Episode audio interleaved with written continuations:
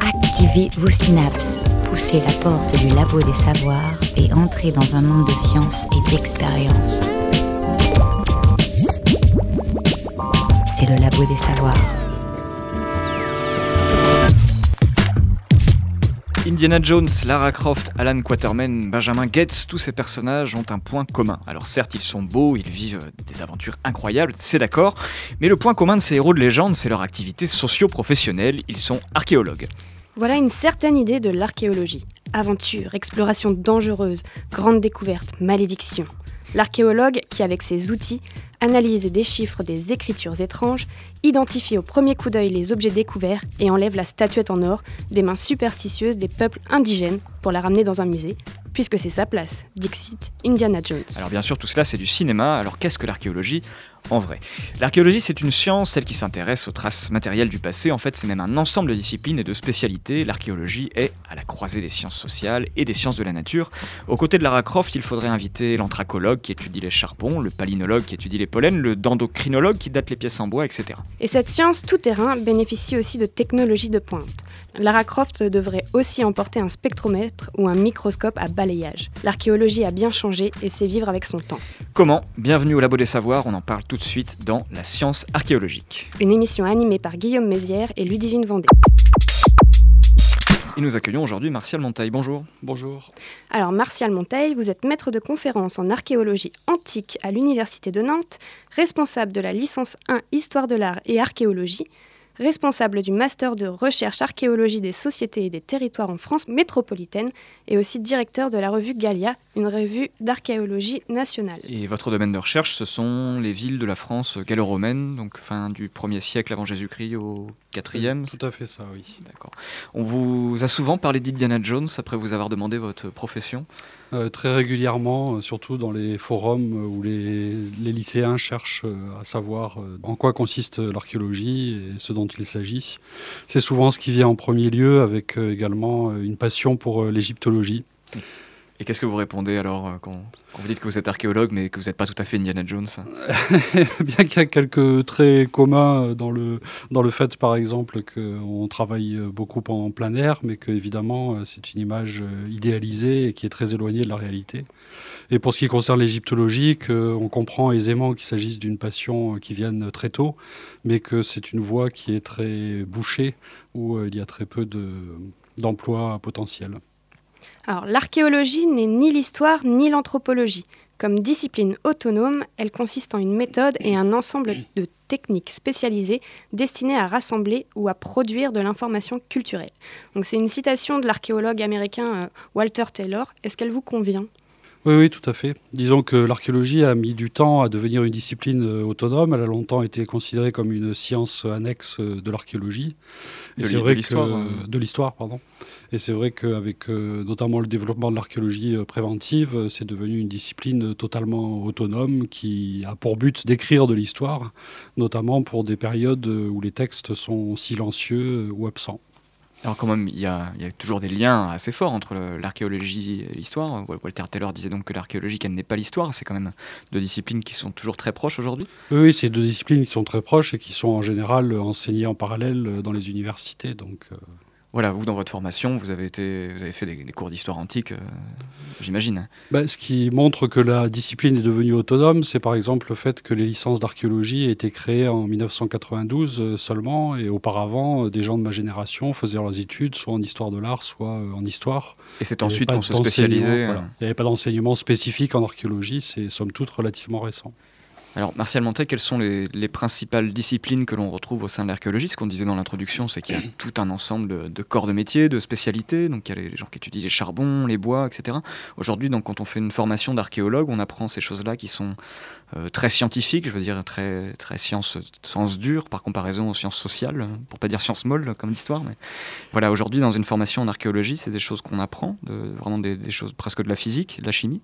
Oui, disons que pour ceux qui suivent des, des études en archéologie, en faculté de sciences humaines, c'est principalement le, fond culturel, les grandes périodes, les repères chrono-culturels, et puis également, évidemment, toutes ces disciplines qui sont apparues aux côtés de l'archéologie et, et, qui et qui relèvent davantage des sciences dites dures.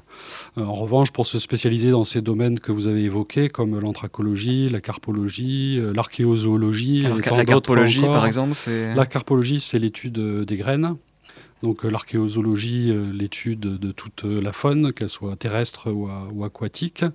Euh, donc là, il vaut mieux partir en faculté des sciences pour avoir véritablement une compétence dans, ces domaines qui sont très, très pointus. Et c'est une formation possible de commencer par une fac de sciences et de faire une spécialisation ensuite en archéologie Tout à fait. Ça arrive aujourd'hui Tout à fait.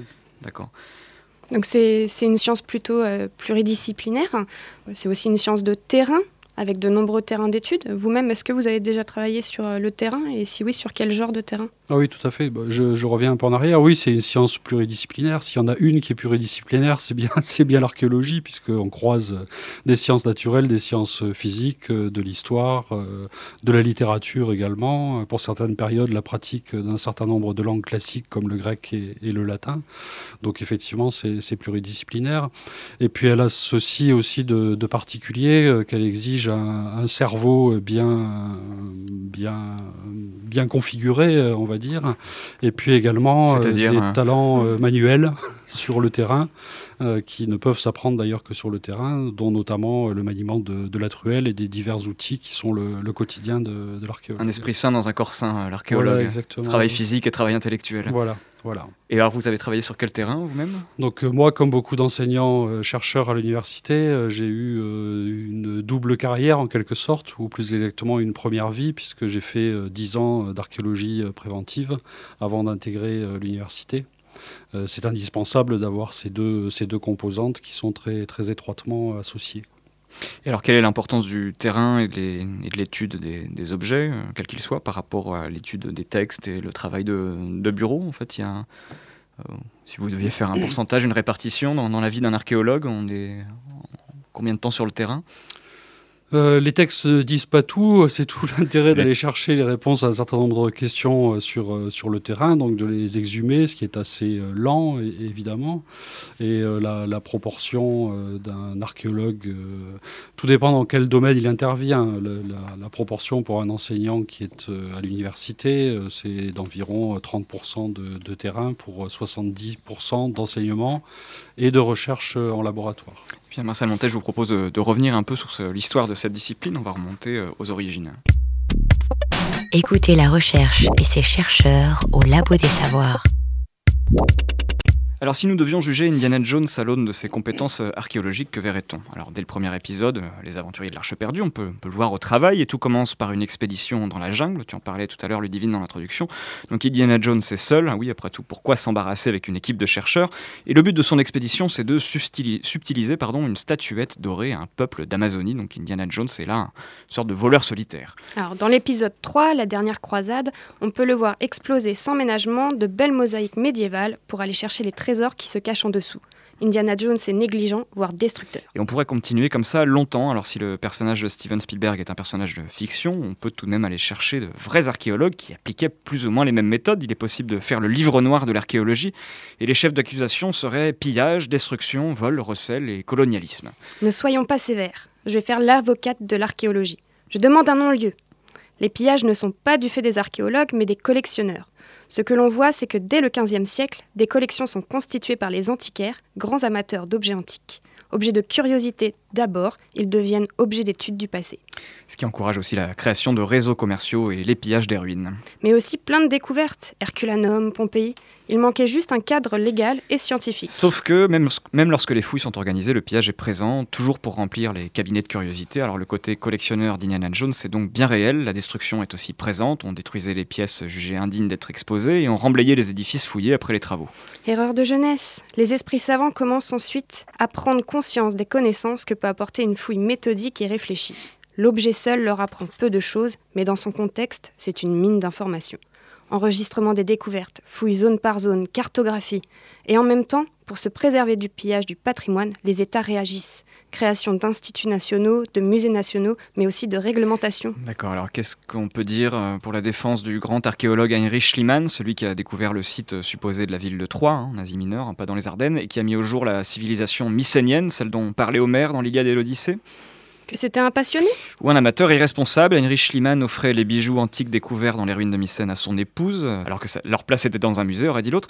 Et puis on pourrait parler d'Arthur Evans, Sir Arthur Evans, pardon. Lui, il a découvert le site de Knossos en Grèce et pensait avoir trouvé le palais de Minos et du Minotaure. Problème, il restait juste deux ou trois bouts de colonne, alors Sir Evans s'est dit que ce serait vachement mieux si on reconstruisait le palais, selon son imagination, bien sûr, du moment que ça fait grec. Oui, bon, on appelle ça l'anastylose, enfin bref. Tout ça, c'est du passé, et l'archéologie actuelle est une science, avec ses méthodes et ses règles. Et oui, c'est vrai, il y a toujours des destructions, mais pour fouiller, il faut creuser. Mais tout ce qu'elle met à jour sert à mieux comprendre le passé. Les archéologues d'aujourd'hui sont loin d'être des aventuriers explorateurs, mais la passion est toujours là. Alors, Martial Montet, qu'en pensez-vous? Est-ce que, comme bien d'autres sciences, l'archéologie a un peu été construite en bricolant avec quelques dérives dans le passé? Oui, mais il faut relativiser parce qu'à côté du livre noir, euh, dont vous avez décrit euh, quelques personnages illustres, il y a aussi un livre blanc. Donc à côté de ceux qui ont détruit, euh, qui ont pillé, qui se sont attachés surtout à faire des collections, il y a quand même de grands noms, euh, euh, notamment en Italie. il faut évoquer par exemple le Syriaque d'Ancône, qui est un des premiers archéologues. on le considère souvent comme le grand-père de l'archéologie. À quelle époque? Donc on est dans la première moitié du XVe siècle. Et on a là euh, quelqu'un qui a beaucoup voyagé, qui était un humaniste et qui a euh, découvert que les ruines, les vestiges pouvaient euh, raconter l'histoire autrement mieux d'ailleurs que certains textes antiques. Et puis on peut penser aussi à des grands encyclopédistes de la première moitié du XVIIIe, comme le comte de Quélus ou Bernard de Montfaucon, qui ont établi les bases de ce qu'on appelle la typologie, donc l'art de classer et d'ordonner les choses et tant d'autres encore qui viennent en contrepoint de ce que, de ce que vous avez évoqué. Et puis j'ajouterais que l'archéologue du début du XXIe siècle est toujours également un destructeur, si ce n'est que comparativement à ses prédécesseurs, euh, il prend la précaution d'enregistrer les choses au fur et à mesure euh, qu'il les détruit. Alors là, on vient de parler de personnages illustres qui ont marqué l'histoire de, l'archéologie. On pourrait parler d'événements. La construction de ce domaine scientifique, l'archéologie, sa popularité, elle a été marquée par, par des grandes découvertes. Il y a Pompéi au, au XVIIe et XVIIIe siècle, euh, Knossos en Grèce, euh, en Crète pardon, en 1878, et puis euh, toute l'égyptologie, vous en parliez tout à l'heure, bien sûr l'égyptomanie qui continue encore aujourd'hui chez les lycéens visiblement, sont vraiment les, des grands événements scientifiques qui ont marqué l'histoire de, de l'archéologie. C'est un peu l'ère des grandes découvertes, ces, ces, terrains de fouilles. Bah oui, tout à fait, parce qu'ils ont fait découvrir des, civilisations disparues. Dans l'exemple d'Herculanum et Pompéi, pour la première fois, on avait affaire à des villes qui étaient conservées miraculeusement sous les cendres de l'éruption du, Vésuve en 79 après Jésus-Christ. Et ça, ça a créé euh, véritablement un grand, grand mouvement qui a touché non seulement l'histoire et l'archéologie, mais aussi euh, l'histoire de l'art, euh, par exemple, et tant d'autres domaines encore. Et puis ça a permis aussi de, de, réfléchir à ce que pouvait devenir une civilisation qui, somme toute, était, pouvait être relativement éphémère et, détruite par des événements tenant à l'homme ou tenant à, son environnement. Donc, dans les années 50, la science historique se transforme sous l'impulsion d'historiens comme Seniobos ou Brodel. Euh, l'archéologie avec un courant anglo-saxon, la nouvelle archéologie ou l'archéologie processuelle. En quoi euh, consiste cette euh, révolution disciplinaire, cette discipline? Par rapport peut-être à l'époque qu'on évoquait, celle d'avant, du, du 19e, du 18e siècle, comment l'archéologie dans les années 50 va se construire comme une science avec ces courants-là bah, Il s'agit d'une révolution un peu conceptuelle, mais qui a en fait consisté à élargir les champs euh, d'observation, à plus se cantonner seulement dans l'étude des objets ou des vestiges euh, matériels, les constructions, euh, les voies et tant d'autres choses, et donc à, véritablement élargir la perspective pour insérer l'histoire de, de l'homme dans, dans un paysage, dans un environnement notamment, en utilisant aussi de nouvelles méthodes comme de datation considérable considérée alors comme extrêmement précise, euh, le carbone 14, euh, peu à peu ensuite la dendrochronologie. Ça, c'est donc, l'étude des, pièces de bois, hein, pour la, datation des pièces de bois Ça consiste à compter les cernes du, bois et ça permet de proposer des datations euh, quasiment à l'année près. En, résumé, c'est d'abord un mouvement d'objectivation, d'utiliser vraiment des, démarches scientifiques, des outils scientifiques euh, qui étaient jusque-là absents peut-être des, terrains de fouille, et puis c'est aussi ce que vous disiez, peut-être étudier euh, bah, les, des strates dans, le sol, étudier les, poubelles de, des habitats qu'on retrouve, euh, les, tessons de bouteilles, ce genre de choses, là, là, où avant on cherchait vraiment plutôt les, choses précieuses, les ossements, genre. Oui, par exemple, par exemple, et puis avec des, même des, des, expériences menées sur des périodes beaucoup plus euh, contemporaines, puisque dans le cadre de cette archéologie processuelle, on a commencé également à, à fouiller des poubelles d'habitats contemporains pour pouvoir les comparer quelque part avec ce que l'on pouvait retrouver euh, dans des périodes beaucoup plus anciennes. Alors ce courant-là de l'archéologie processuelle, c'est daté donc, des années 50-60. On parle ensuite d'archéologie post-processuelle. La, la, discipline a continué à évoluer, peut-être en tournant une page euh bah, Comme souvent, elle a conservé ce qu'il y avait de bon dans les méthodes qui avaient été mises en place auparavant. Qu'est-ce qu'il y avait de mauvais euh, des, une, une, une, tentation à considérer que l'archéologie pouvait être véritablement rangée dans les sciences dites dures, donc elle était parfaitement objective alors que l'on sait bien qu'elle est euh, en partie subjective, c'est-à-dire que toutes les données que l'on rassemble, ce sont les données en elles-mêmes qui sont importantes, après elles sont interprétées, et cette interprétation peut varier au fur et à mesure en fonction euh, notamment de, l'avancement des, connaissances. il y a une scène dans Indiana Jones, la seule de la trilogie, on le voit en cours, il écrit euh, l'archéologie c'est la science des faits, il souligne trois fois les faits au tableau, donc Indiana Jones c'est plutôt tenant, de la tendance archéologie processuelle alors j'ai l'impression. oui, oui, oui. oui, oui. Mais quand il enseigne, il devient véritablement un, archéologue, plus que quand il part euh, en vadrouille dans tel ou tel pays.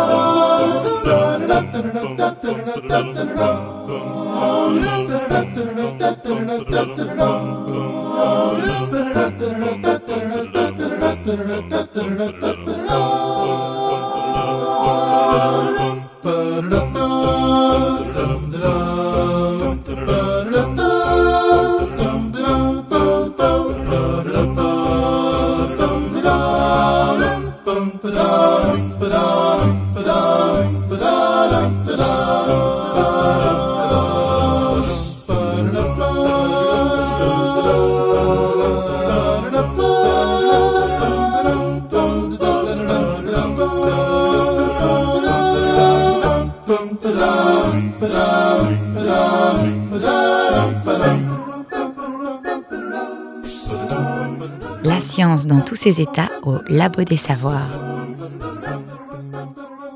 Vous écoutez le Labo des Savoirs, émission spéciale archéologie aujourd'hui. Nous ne pensions pas faire cette émission sans vous amener sur le terrain avec quelques reportages.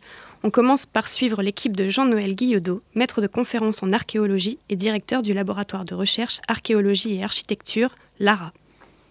Sur un site proche de la commune de Haute-Goulaine, son équipe a mis à jour un site d'habitation qui court du paléolithique à l'époque romaine. Elle a aussi découvert des ossements de roc, une vraie boucherie.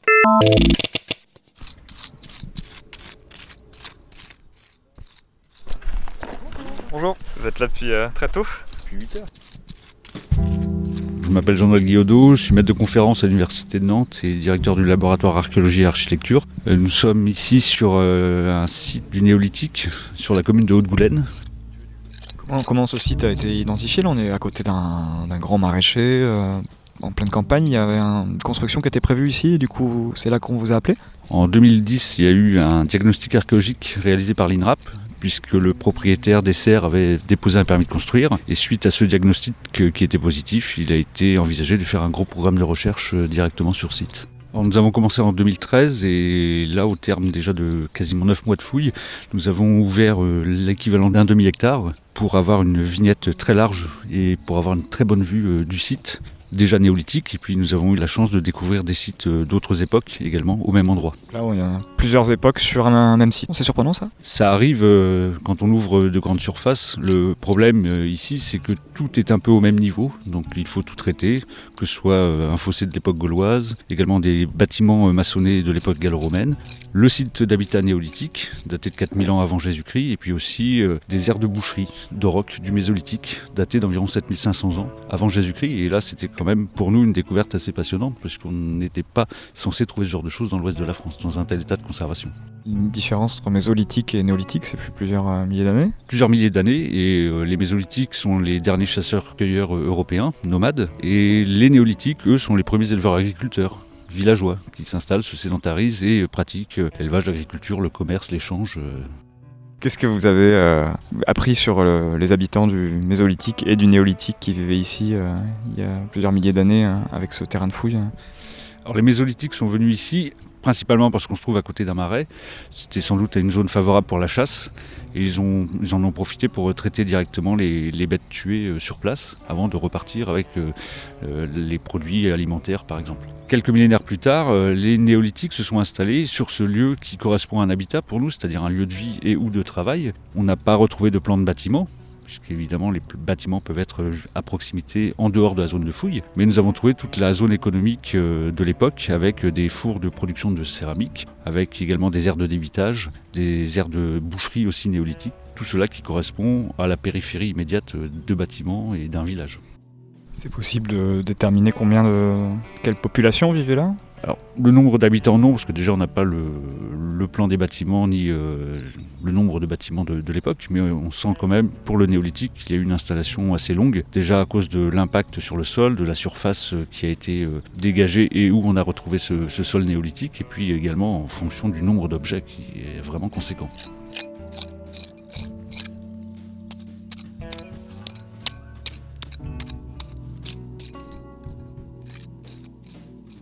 Valentin Huger, euh, je suis archéozoologue. Donc ici, euh, en fait, on est sur euh, quelques vertèbres en connexion, avec ici un bout de coxale.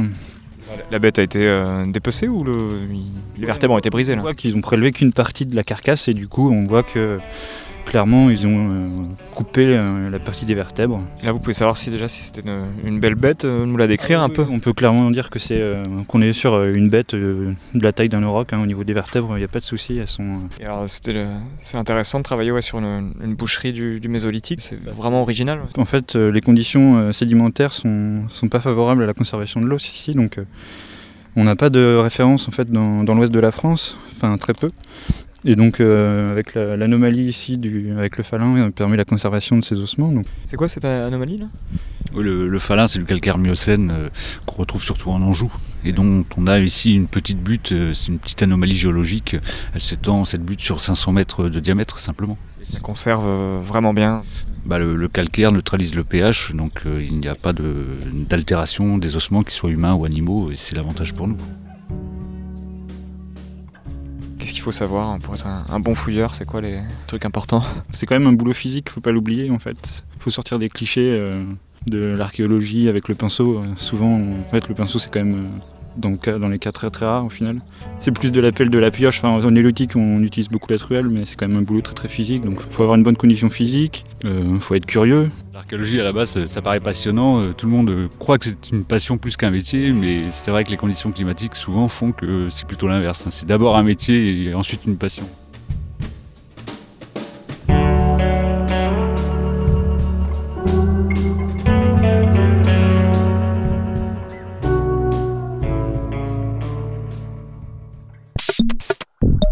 Le son des sciences au labo des savoirs.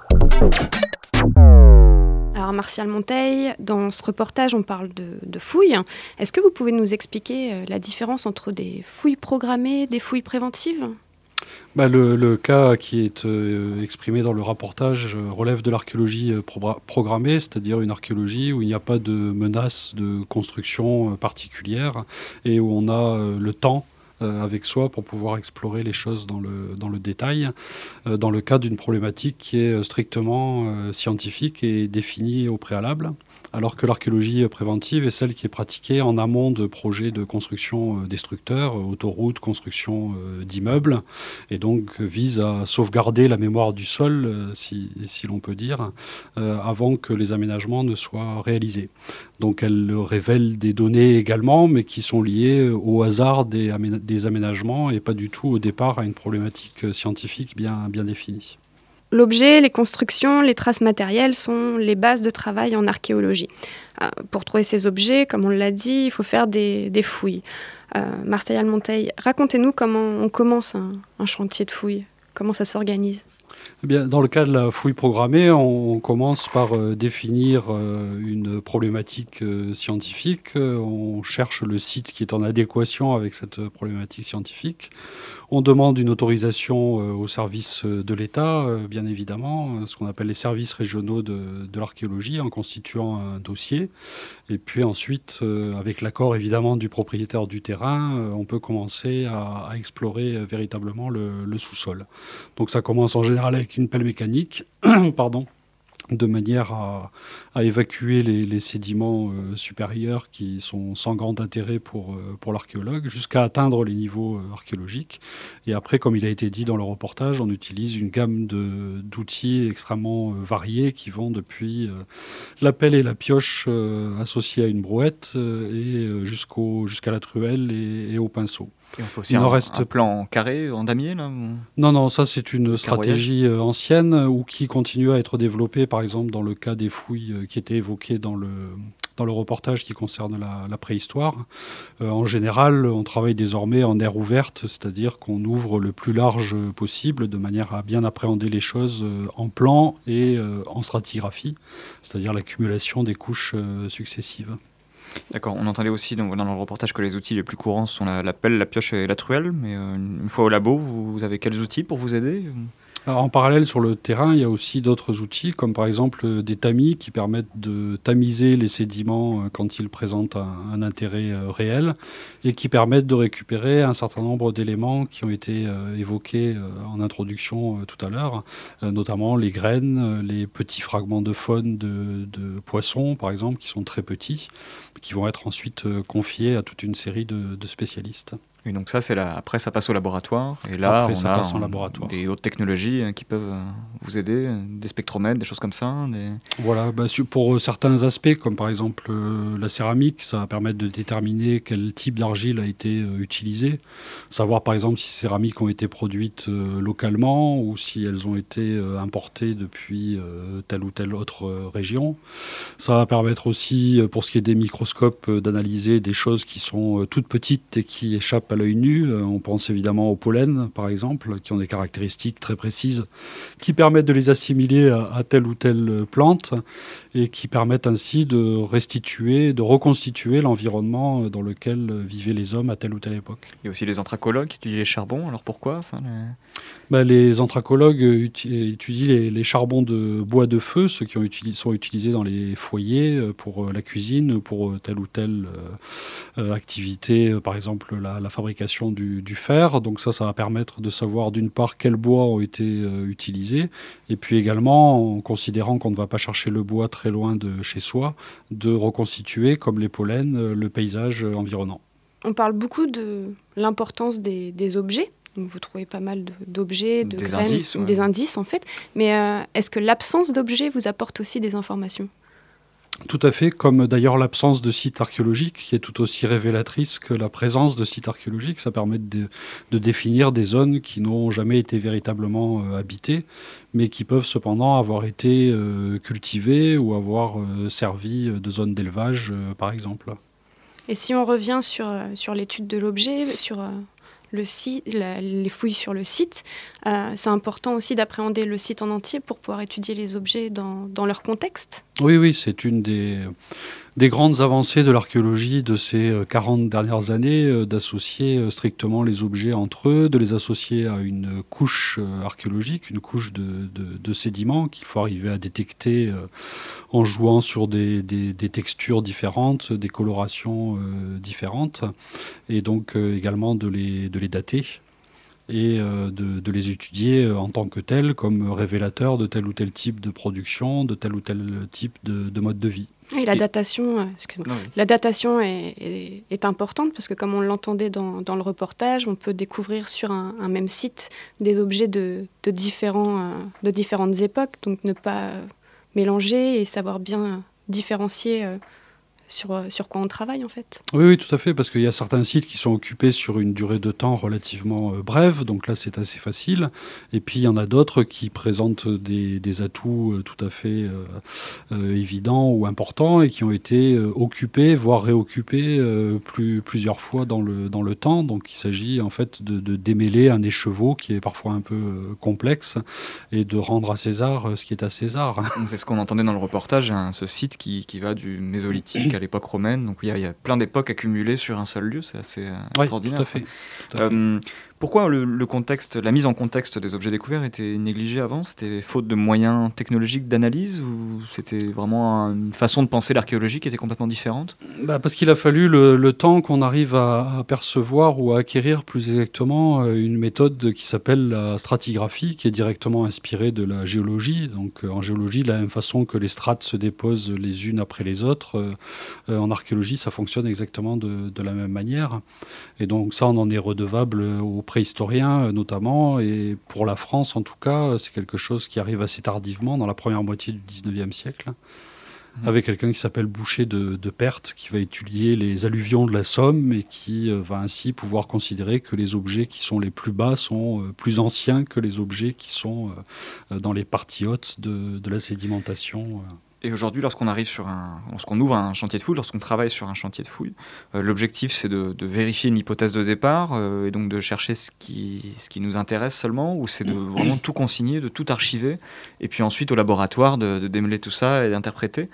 Est-ce qu'on accumule tous les indices possibles euh oui, oui, c'est une science euh, cumulative par essence, euh, l'archéologie, et, effectivement, on enregistre euh, tout. Quand on est, par exemple, comme je le suis, plutôt antiquisant, on n'ignore pas pour autant les niveaux d'époque médiévale, qui sont évidemment posés sur les niveaux antiques en règle générale, ni même les niveaux antérieurs. Donc vous les récupérez pour les confrères ou les consoeurs hein ben, On travaille en équipe, on l'a dit au départ, c'est une science qui est pluridisciplinaire et qui est aussi interdisciplinaire. Donc quand on a une période dans laquelle on n'a pas forcément euh, les compétences requises, on va chercher chez ses collègues euh, ceux qui ont ces compétences. Et c'est ensuite donc au laboratoire que vous, faites le travail d'analyse, d'interprétation après avoir tout, tout, tout récolté En grande partie, même s'il y a une partie de l'analyse, de l'interprétation qui est déjà réalisée sur le terrain.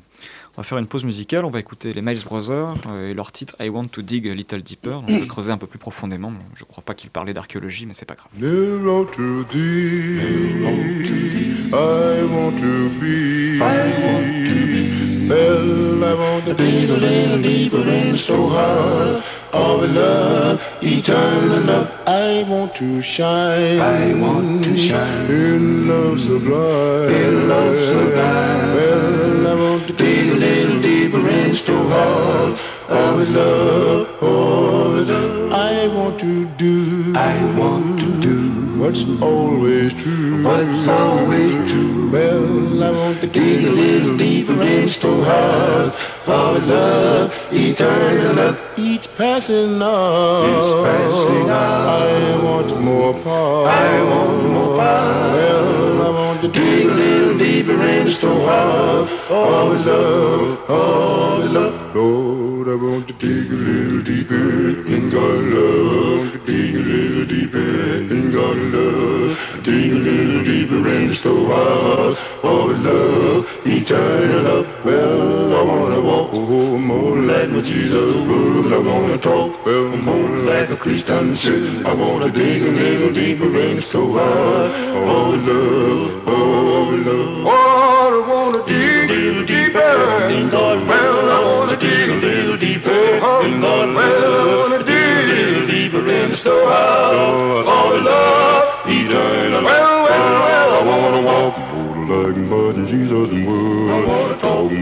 Éveillez vos neurones.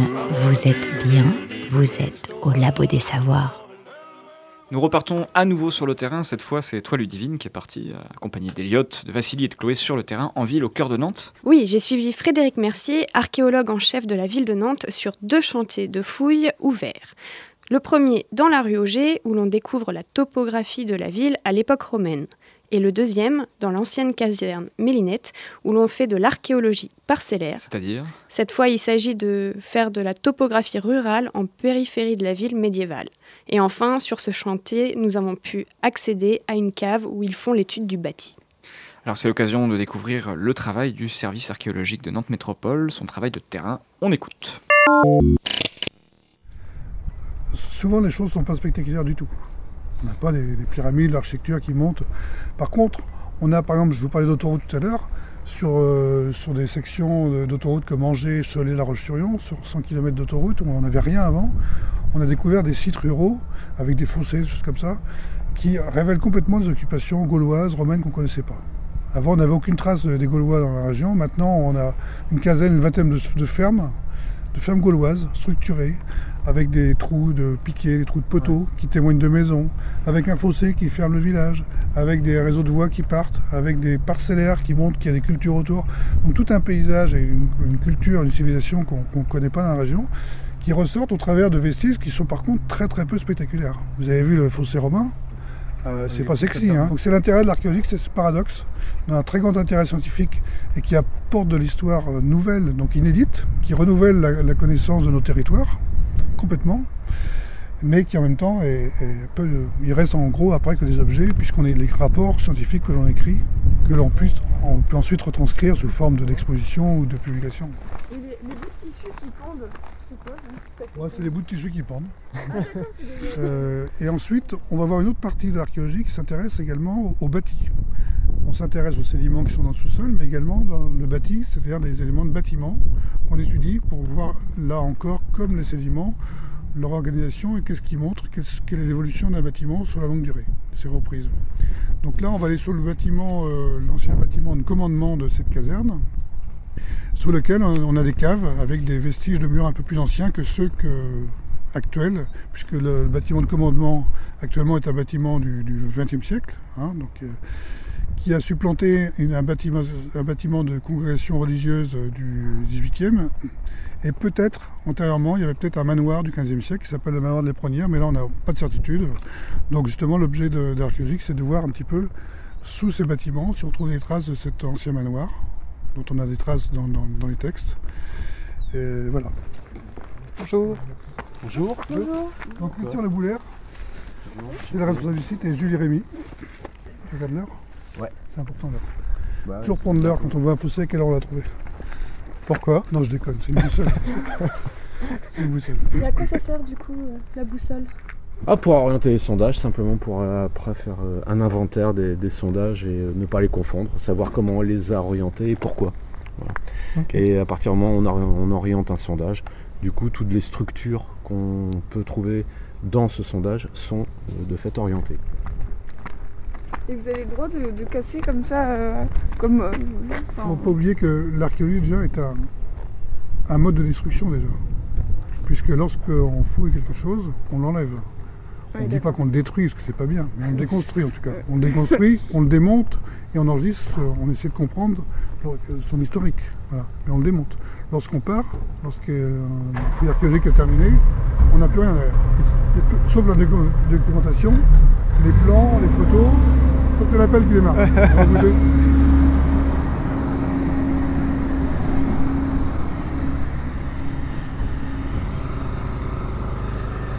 Alors ce qu'on entend, c'est le compresseur euh, qui permet de produire de l'électrici- de l'électricité pour nos collectes qui sont dans la cave. Ils sont en train de faire des relevés de, de bâtis de la cave dans lesquels il y a des, des bâtiments qui sont plus anciens que ceux qu'on voit actuellement du XXe siècle. Voilà. Donc on va rentrer dans cette cave. Le principe c'est le même que pour l'archéologie qu'on voit dans, dans la ville ou dans les sédiments euh, en campagne qu'on a vu tout à l'heure dans le sondage. C'est comprendre l'articulation, la superposition des différentes couches qu'il y a, à quoi elles correspondent, à des remblais de construction, à des remblais de démolition, à des creusements de fossés, et de quand ils datent. C'est la même chose pour un mur. Dans un mur, on voit par exemple qu'il y a des, choses très homogènes, des lits de pierre très, très homogènes ici en schiste, et puis on voit qu'il y a des, des trucs un peu bizarres qui ressemblent à des bouchages par exemple. Hein, ici. Ouais, comme s'il y avait une porte ou. euh, Comme s'il y avait une porte, par exemple. Donc, à, à quoi correspond cette porte? Est-ce qu'elle fonctionne avec ce mur-là? Est-ce qu'elle est antérieure? Il y a beaucoup de questions qui se posent. On essaie de comprendre un petit peu cet euh, enchevêtrement d'architecture. Vous voyez derrière qu'il y a un escalier ici. Là, le but, c'était vraiment de savoir s'il y avait des vestiges anciens. C'est une fouille de diagnostic. Mhm. Donc, on évalue, euh, voir si, euh, avant que les bâtiments soient détruits, euh, si potentiellement il y avait des vestiges assez anciens. Là, c'est pas forcément trop le cas pour C'est pas l'instant. le cas. Ok. On est encore au début, hein, ça fait qu'une semaine qu'on a commencé, mais on sera plus dans du 19e siècle. Ok. Donc vous voyez, les interventions sont, sont très différentes, hein, d'ampleur différente, euh, localisées comme ça sur des, réseaux. où On intervient euh, deux jours, cinq jours, dix jours, ou des fouilles plus importantes, lorsqu'il y a des travaux, par exemple comme il y a eu sur la place du Bouffet, ou ce secteur comme ça. Et je pense qu'il y aura d'autres secteurs à Nantes où il y aura des opérations importantes liées à des gros travaux, qui évidemment a- amènent plus d'informations. Mais le principal, c'est d'enregistrer toutes ces informations, de les géoréférencer dans l'espace, de les caler stratigraphiquement au niveau et d'en faire une, produire une synthèse pour faire avancer le, le schmilblick, comme on disait autrefois. Vous effectuez à peu près combien de fouilles? Il y a combien de chantiers par an? Alors, nous, pour notre équipe archéologique de Nantes Métropole, on n'est pas très nombreux, on est cinq avec quelques, quelques chercheurs qui viennent ponctuellement travailler sur les chantiers. On est en gros 5, 7, 8. On fait à peu près euh, 5, 6, 7 interventions par, euh, par an, sachant qu'il y a le temps du terrain, mais après il y a le temps de ce qu'on appelle le post-fouille, c'est-à-dire l'étude de toutes ces, ces données qu'il faut produire dans le cadre d'un rapport scientifique très, très détaillé, très réglementaire également, hein, puisque l'État nous demande euh, a une exigence très, très, forte sur la qualité scientifique de ces, rapports. Donc ça passe pas mal de temps. Puis ensuite, il y a le temps euh, aussi important pour nous de la valorisation auprès du public. hein. c'est restituer ces informations au public. Ce qu'on a fait dans le cadre du couvent des Cordeliers, on a présenté un petit peu les, les résultats de nos fouilles euh, récentes. Là, c'est plus difficile à, à présenter, mais parfois on organise des visites lorsqu'on a des chantiers. Euh, C'était le cas à Auvour récemment. J'ai une visite porte ouverte sur le chantier directement, avant de présenter par la suite une expo, des choses comme ça. Mais le but, c'est quand même bien de restituer aux- Nantais et aux autres euh, qui ne sont pas Nantais d'ailleurs, les informations nouvelles, inédites qui sortent de, de la ville, qui racontent des nouveautés sur le, sur le territoire, sur son évolution. La science Toutes les sciences, au Labo des Savoirs. Martial Monteil, là on était vraiment dans l'archéologie préventive, donc c'est un peu une archéologie opportuniste. Oui, oui, tout à fait. C'est ce que je disais précédemment. C'est une archéologie qui est liée au hasard des projets d'aménagement, mais qui à chaque fois enrichit les, les connaissances. On peut dire aussi que c'est une archéologie de, s- de- de sauvegarde, parce que ça, ça permet d'étudier des choses avant qu'elles soient détruites. Oui, oui, tout à fait. C'est une, c'est- c'est une façon de conserver la, la mémoire de ce qu'on appelle les archives du, du sol, sinon euh, qui disparaîtraient sous les, sous les godets des pelles mécaniques. Alors Frédéric Mercier qu'on entendait, l'archéologue en chef de la ville de Nantes, parlait de l'importance de la valorisation auprès du public. C'est des choses au- auxquelles euh, on travaille quand on est archéologue aussi, sur cet effort de vulgarisation, de communication de ces recherches? Bah, je pense que c'est un pan très important de, de notre mission, si ce n'est euh, essentiel. Ça fait longtemps que les archéologues sont sortis de leur tour d'ivoire et, et qu'ils ont arrêté de communiquer qu'entre eux. Donc c'est vraiment notre rôle et notre mission que de diffuser euh, les acquis de nos connaissances auprès du, du grand public. C'est pas le cas de toutes les disciplines scientifiques. Les, les chimistes ou les physiciens sont peut-être un peu moins travaillés par ces efforts de vulgarisation auprès du grand public. Certains le font, mais pas tous. Ils le font de, de plus en plus quand même. Mais pour les archéologues, c'est c'est une tradition euh, très ancienne au travers... euh, bah, parce qu'il y a une proximité avec le public. Le physicien, il est enfermé dans son laboratoire et, et le public lui rend quand même rarement visite, sauf quand le laboratoire ouvre. Nous, on travaille sur des chantiers, euh, notamment en contexte urbain, mais aussi en contexte rural, où il y a du passage, les gens euh, s'interrogent, les gens euh, s'intéressent. Donc on les reçoit depuis des décennies déjà régulièrement dans le cadre de journées portes ouvertes, en organisant des cycles de conférences. Il y a une proximité avec le grand public. Et puis la proximité vient aussi du fait que sur certains chantiers, vous faites appel aussi à des bénévoles qui, qui viennent vous filer un coup de main. Oui, dans les chantiers de fouilles programmées, euh, c'est euh, au contraire l'archéologie préventive qui est peuplée de professionnels qui sont payés, rémunérés pour faire de l'archéologie. Sur les chantiers de fouilles programmées, il y a une cohorte de ce qu'on appelle des bénévoles au, sens noble du terme, des étudiants, mais aussi euh, des retraités, des gens qui ont une vie active à côté dont c'est la passion et qui viennent nous accompagner. Et tout de suite, on va faire une nouvelle pause musicale. On va écouter Indoor Life, un titre qui s'appelle Archéologie.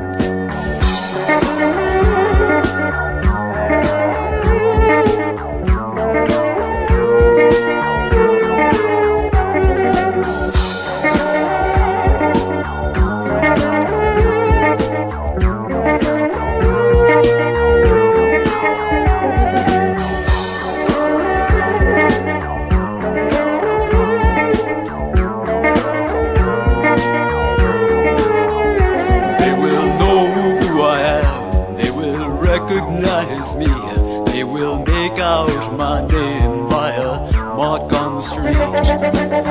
When the city's fall, here we will remain, embedded in cement with only signs to explain. The fated behemoth, the man who tames the beast, will not lie forgotten, never old, ever deep. And dig and dig and dig, the future waits beneath until they excavate, until they set us free.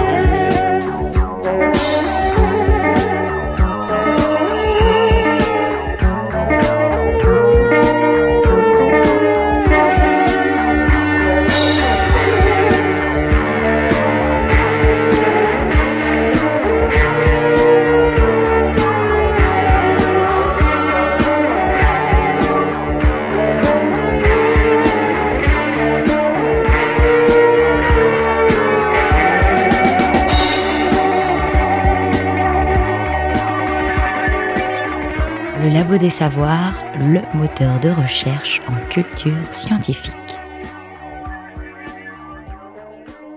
Nous parlions à l'instant de valorisation auprès du public. Écoutons alors ce reportage sur l'exposition Tromelin, l'île des esclaves oubliés, proposée au château des Ducs de Bretagne à Nantes jusqu'au 30 avril 2016. Tromelin, c'est l'histoire tragique d'un naufrage au XVIIIe siècle et de la survie sur cet îlot d'un kilomètre carré d'un groupe d'esclaves malgaches pendant 15 ans.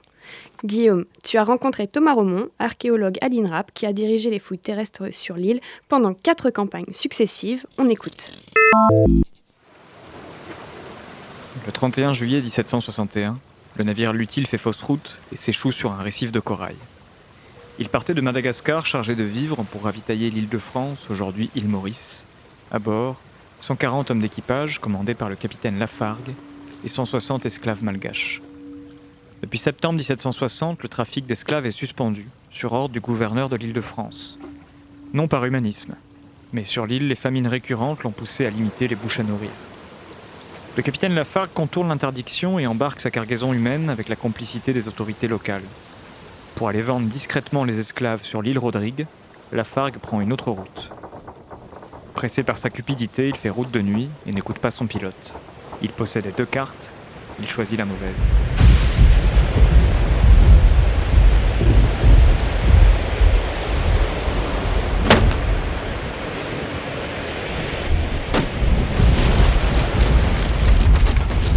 À 22h30, l'utile rentre en collision avec l'île de Sable, un îlot d'un kilomètre carré.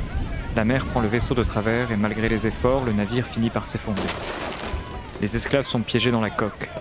Certains parviennent à se sauver de l'épave lorsque le navire se brise. 210 rescapés gagnent l'île de Sable, 122 blancs et 88 noirs.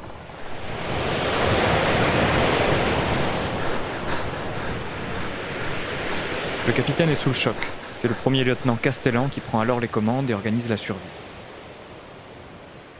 Dans les premières heures, huit esclaves meurent de soif. L'eau est réservée aux blancs. On rationne les vivres et punit sévèrement le vol. Enfin, le maître canonnier trouve de l'eau à 5 mètres de profondeur. Les tentes sont fabriquées avec des voiles, on bâtit une forge, un four. Avec les débris de l'épave, un navire est reconstruit. Deux mois plus tard, l'équipage peut reprendre la mer, mais sans les esclaves. Les Malgaches sont laissés sur l'île avec une promesse, on viendra les secourir. En 1776, 15 ans après le naufrage, une corvette commandée par le chevalier de Tromelin tient enfin la promesse. Sur l'île de Sable, sept femmes et un bébé de 8 mois ont survécu. Que s'est-il passé pendant ces 15 années? Sur l'île de Tromelin, les archéologues ont cherché à explorer les énigmes de cette histoire.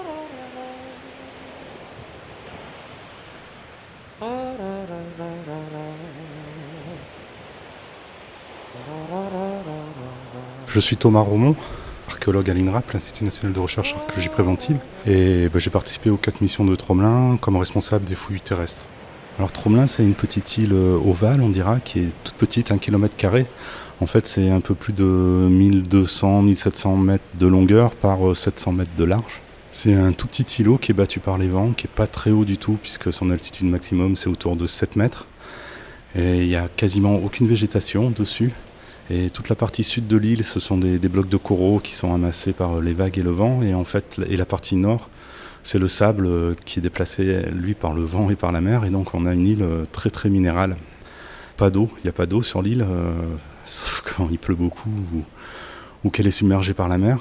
Et euh, ça a été une des chances des naufragés, c'est de trouver de l'eau en creusant un puits euh, assez, assez vite en trouvant trouver de l'eau et donc ce qui a permis leur survie, sinon ils étaient euh, condamnés à mourir euh, très très rapidement. Donc nous, les questions qu'on se posait en particulier, c'était de retrouver les vestiges matériels que ces gens avaient euh, abandonnés ou perdus ou laissés. La première question, c'est savoir s'ils étaient toujours conservés ou pas. Donc on a procédé euh, par, en faisant des sondages, tout simplement en faisant des trous dans, dans le sol pour lire la stratigraphie et voir donc les objets qu'on pouvait retrouver. Et ça, c'était la première mission en 2006 et on a eu la chance en plusieurs endroits sur l'île à retrouver des traces, donc des vestiges euh, matériels, des objets contemporains de l'occupation de 1761-1776. L'archéologue va pouvoir apporter certains éléments, mais certainement pas tout. Il faut que les vestiges soient conservés pour pouvoir les retrouver, bien évidemment, et donc pouvoir les étudier. En particulier, donc ce qu'on a retrouvé, c'est des restes de faune, des restes de faune consommés. Donc ça, euh, ben, la chance qu'on a à Tromelin, c'est que les ossements sont très très bien conservés. Donc on a retrouvé surtout des ossements d'oiseaux en très très grande quantité. On a retrouvé des ossements de tortues euh, en plus petite quantité en nombre d'individus, mais en plus grande quantité en, poids de viande, disons. Et euh, étonnamment, euh, très peu de restes de poissons.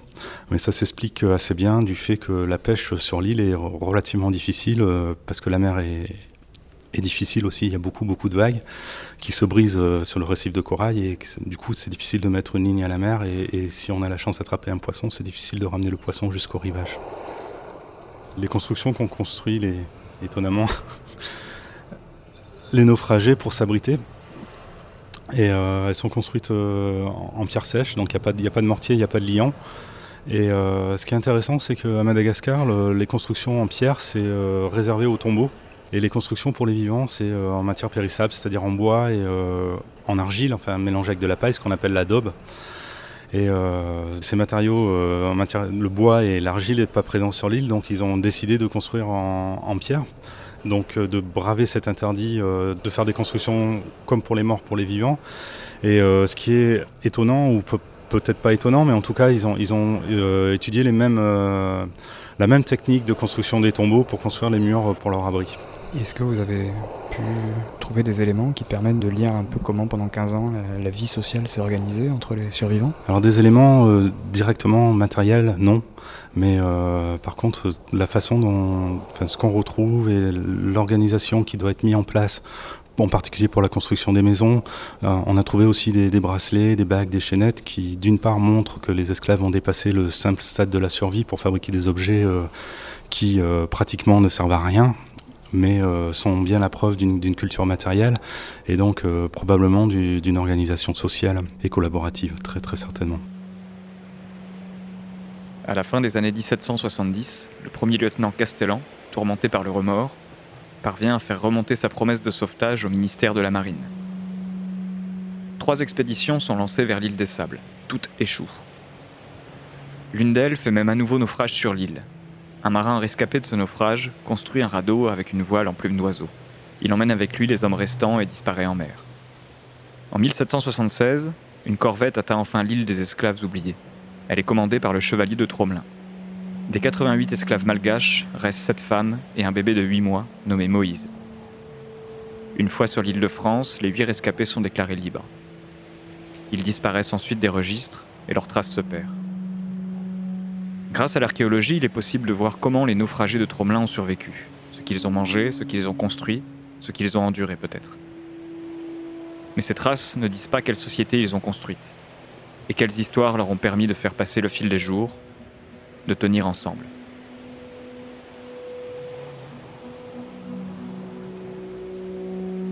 C'est bon à savoir, c'est bon de savoir, c'est le labo des savoirs. Alors à la fin de ce reportage, euh, Guillaume conclut bien sur euh, le fait a, euh, qu'on apprend des choses sur, ces naufragés de Tromelin, ce qu'ils ont mangé, les constructions, mais il manque des éléments sur ce qu'ils ont vécu.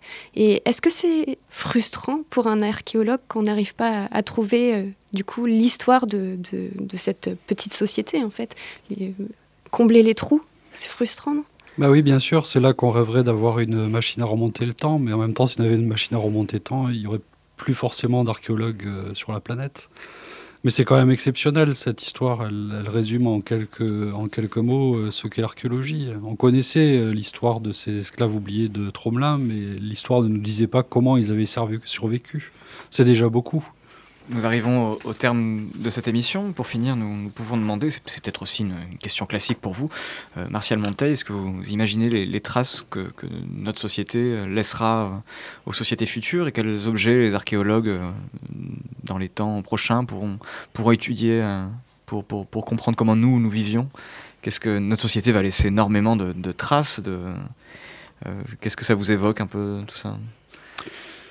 Je pense qu'il y a encore du travail pour les, archéologues euh, du futur qui auront peut-être des équipements plus sophistiqués euh, que, les nôtres. Euh, après, la différence, c'est qu'on est dans une civilisation occidentale depuis les années 1960 qui détruit beaucoup auparavant, on construisait euh, sur les, constructions euh, antérieures. Aujourd'hui, on réalise des parkings souterrains, on détruit bien davantage qu'auparavant. Donc, qu'est-ce qui restera de nous Je ne sais pas trop. Tout dépend aussi si entre-temps il y a un cataclysme ou pas qui efface un certain nombre de traces auxquelles on est habitué, livres, audiovisuels et autres, auquel cas il y a certaines interprétations qui pourraient être assez amusantes.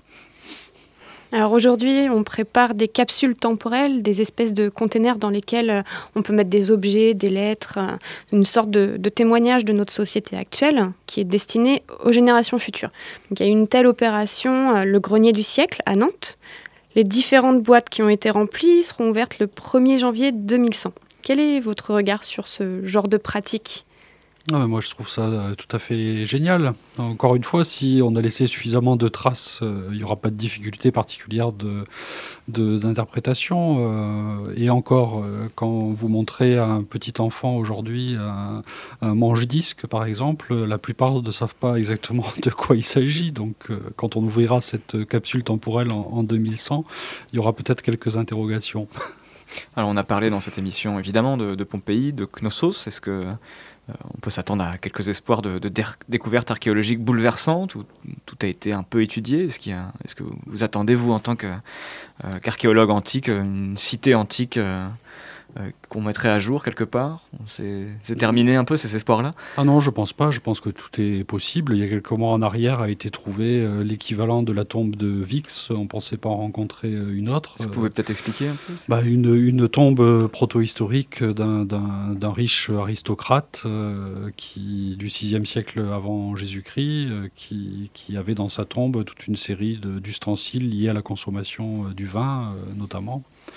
Donc c'est quand même quelque chose d'exceptionnel et ça arrive pas tous les jours, mais tout de même de manière assez, assez régulière. Vous avez d'autres exemples peut-être d'actualité archéologique c'est les choses qui ont un peu marqué la, discipline ces, dernières décennies? Bah, Pour citer un exemple très voisin, il y a les fouilles qui sont conduites euh, à Rezé en face, euh, en face de Nantes, euh, qui ont, qui ont révélé sur des campagnes qui se sont succédées sur, sur 12 ans un port antique avec euh, en bordure d'un bras de la Loire qui a totalement disparu. Donc ça permet aussi de voir que le paysage euh, a été profondément modifié, et avec euh, notamment des, bois de construction, d'aménagement de, quais qui étaient presque miraculeusement conservés à cause de l'humidité du sol.